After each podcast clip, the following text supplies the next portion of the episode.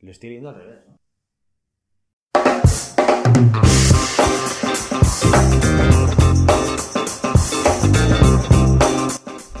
Seguramente ya habrás escuchado cosas como la retribución variable es una herramienta fundamental para reforzar la motivación y el compromiso y para optimizar los costes salariales.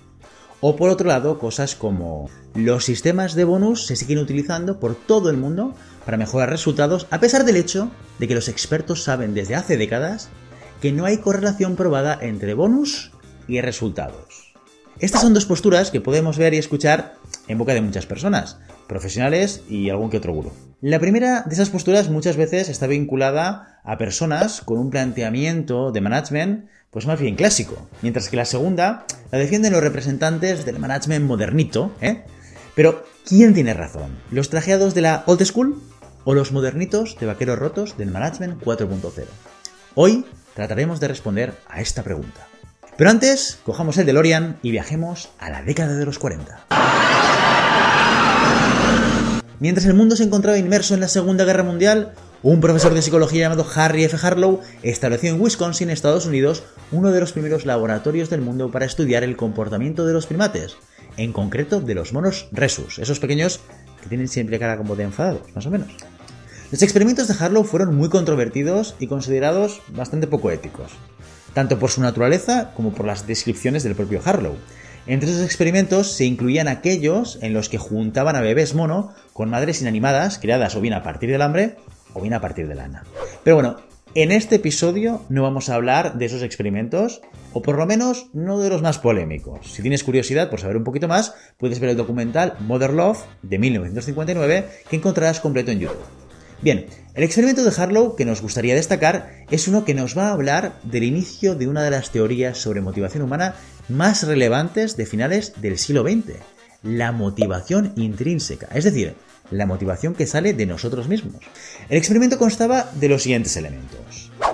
Dos cajas con rompecabezas para ser abiertas, dos jaulas y dos monorresus, uno en cada jaula. Y la dinámica era muy sencilla.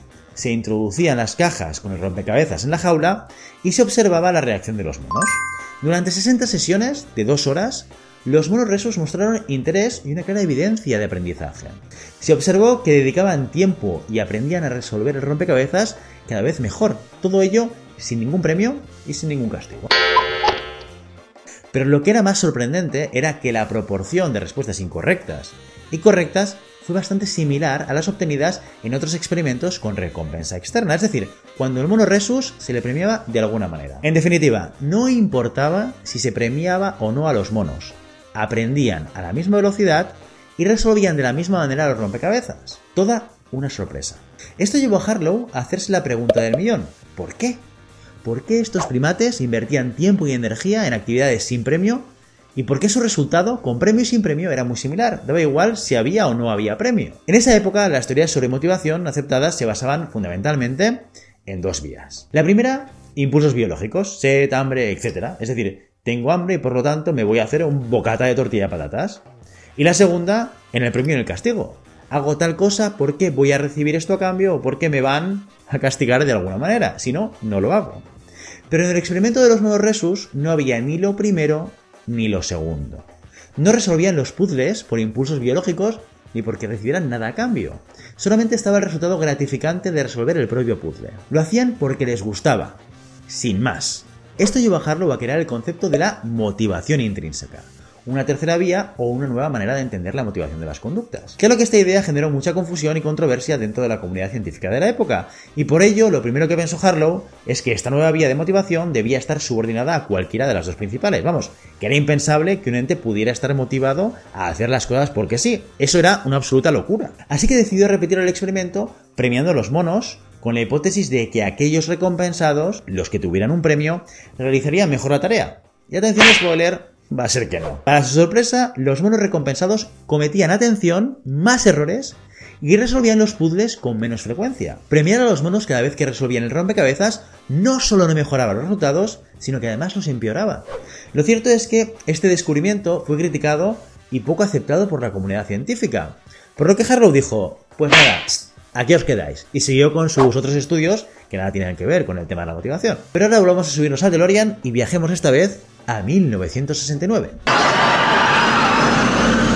Es decir, 18 años después de los experimentos de Harlow, un joven Edward Deci, que por esas tenía 29 años, estaba empezando sus estudios de doctorado. Deci hoy en día es un profesor de psicología muy reconocido y uno de los padres de la teoría de la autodeterminación, un tío pues muy reconocido entre la comunidad científica. Pues bien, como decía, en aquella época él estaba iniciando su tesis doctoral y eligiendo tema se topó con los experimentos de Harlow. Interesado en los resultados, decidió incorporar el estudio de la motivación y su relación con la recompensa como parte de su investigación. Dos años después, en 1971, se publican las conclusiones de su estudio Efecto de las recompensas de forma externa sobre la motivación intrínseca en la revista Personalidad y Psicología Social. Un estudio conocido o muy reconocido por el uso del rompecabezas cubosoma. Para los que no sepáis lo que es el cubosoma, os lo explico rápidamente. Es un rompecabezas presentado como un grupo de siete piezas mecánicas interrelacionadas. Vamos, lo que sería como un cubo que se puede separar en siete piezas diferentes formadas por cubos más pequeños. Como un cubo de Rubik, para hacernos un poco la idea, solo que en vez de girar las piezas, las montas y las desmontas. Otra gran diferencia respecto a los estudios de Harlow fue que el experimento de Deci ya no se hizo con monoresus, sino con estudiantes universitarios, cosa que en principio pues, debía ser algo diferencial. Deci dividió a los participantes en dos grupos, un grupo experimental, el grupo A, al que se le introduciría la variable a evaluar, o sea, la recompensa, y un grupo de control, el grupo B, al que no se le introduciría la variable evaluar, es decir, que no tendría recompensas. El experimento se realizó durante tres sesiones de una hora, tres días seguidos. Y funciona tal que así. Cada participante entraba en una habitación y se sentaba en una mesa sobre la cual estaban las siete piezas del cubo Soma, desmontadas todas, y dibujos de tres configuraciones de rompecabezas que debían lograr reconstruir. En la primera sesión se les pedía reproducir tanto al grupo A como al grupo B una serie de figuras con las piezas del cubo Soma. En la segunda sesión debían hacer lo mismo con otras figuras, pero esta vez el grupo A, el grupo experimental, se le premiaba el buen resultado con un dólar, lo que ahora serían, pues, no sé, más o menos como unos 6 dólares, ¿vale? En la tercera sesión se volvía a pedir reproducir nuevas figuras, pero sin compensación alguna, es decir, exactamente igual que lo que sucedió en la primera sesión. ¿Y qué es lo que pasó? Pues bien, el primer día no hubo muchas diferencias, ni en interés mostrado por los participantes, ni en el resultado de los diferentes grupos. El segundo día, el grupo premiado por el resultado, el grupo A, el que recibió el dinero, el experimental, demostró más tiempo de dedicación que el grupo B. Y hasta aquí todo normal. Pues esto suena, dame un premio y me voy a esforzar un poquito más, ¿no? Pero es en el tercer día cuando la cosa se pone interesante. Mientras que el grupo B, el de control, mantenía o incluso incrementaba un poco su nivel de interés y resultados, el grupo A, el experimental, al que se le quitó el premio económico, cayó en picado tanto en interés como en resultados. Sorprendente. Bueno, en verdad no, porque Harlow esto ya lo había probado con los monos resus.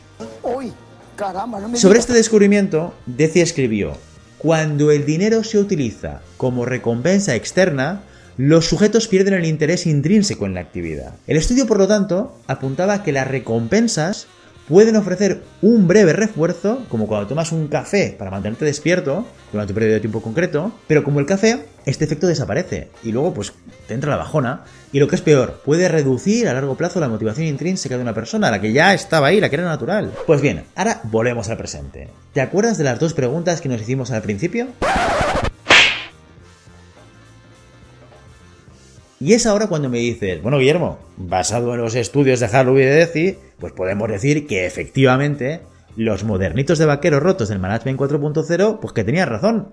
Los expertos saben desde hace décadas que no hay correlación probada entre bonus y resultados. Y yo te digo, pues lo siento, pero va a ser que no.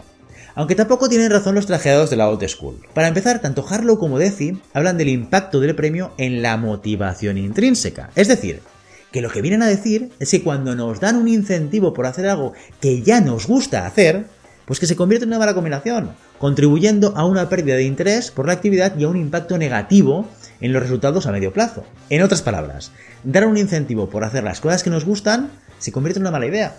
Convierte tu hobby favorito en un trabajo y parece que eso ayudará a que pierdas el interés. Pero, y aquí viene el kit de la cuestión, los incentivos sí son buenos en otros escenarios.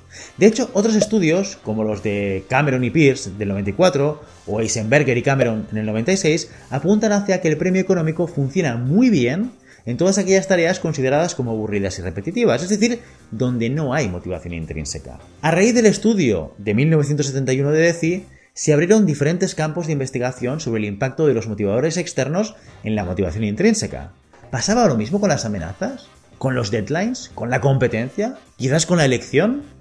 Y además hay artículos que abarcan un periodo de 25 años que han presentado perspectivas conductistas que sostienen que, atención, el oscuro concepto de la motivación intrínseca inhibe el progreso científico y que no hay evidencia aceptable de efecto negativo. Pero, por ejemplo, los estudios de Carton del 96, de Flora del 90 o de Scott del 75.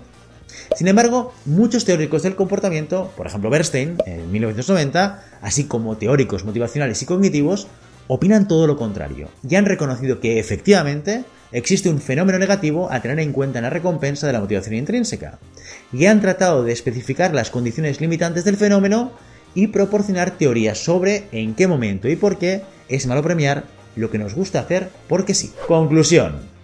Amigos, la comunidad científica no se pone de acuerdo. Y esto es que no es algo malo. De hecho, es algo que suele caracterizar a la ciencia. Y como ciencia que esta psicología, lo lógico es plantearnos y contrastar todas las hipótesis sobre el comportamiento humano. Lo importante aquí es cuestionarnos las creencias impuestas y sacar nuestras propias conclusiones. Si los resultados de un experimento te ayudan a entender mejor a las personas, pues genial. Y dicho esto, y sintiéndolo mucho, debemos decir que ni modernitos en vaqueros rotos del Management 4.0, ni los trajeados de la School, pues tienen razón. La realidad es un poquito más compleja que posicionarse en un el premio potencia los resultados o el premio disminuye los resultados. La verdad es que no vivimos en un mundo en blanco y negro y desde luego el comportamiento humano es mucho más complejo que todo eso. Si te ha gustado el vídeo, dale a like y no olvides suscribirte y activar la campanita para no perderte ninguna de nuestras publicaciones semanales. Y recuerda que también puedes seguirnos en LinkedIn, que a través de nuestra newsletter que te dejamos enlazada en la cajita de información. Muchas gracias por todo, por estar hasta el final y hasta el próximo episodio. Adiós.